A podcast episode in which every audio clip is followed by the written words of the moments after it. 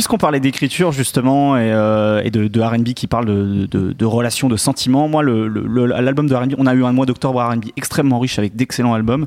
Celui que j'ai préféré, c'est euh, l'album Take Me Apart de Keul. Alors à chaque fois on dit Kelela. Kelela. En fait, ça se prononce Kelela apparemment. Que le Toi, à chaque fois, tu nous casses les briques. Moi, je pensais que Mac le mort, on disait Mac le mort. Je pensais qu'on disait là. Merde. Apparemment, ça ça- dit Kelela. C'est à cause Voilà. de Léléla, c'est pour ça. on- Ouais, c'est ça, Peut-être, on on est- est- Donc voilà, euh, cette chanteuse euh, américaine qui a sorti son, donc son premier long format euh, ce, ce mois d'octobre 2017. Take Me Apart, c'est c'est un album extrêmement bien produit. Ça, Oui. ça sort chez, chez Warp Records, donc qui est un label anglais. Donc euh, il y a beaucoup en fait de, de, de- de producteurs qui vont chercher justement sur les sonorités anglaises un petit peu expérimentales, etc.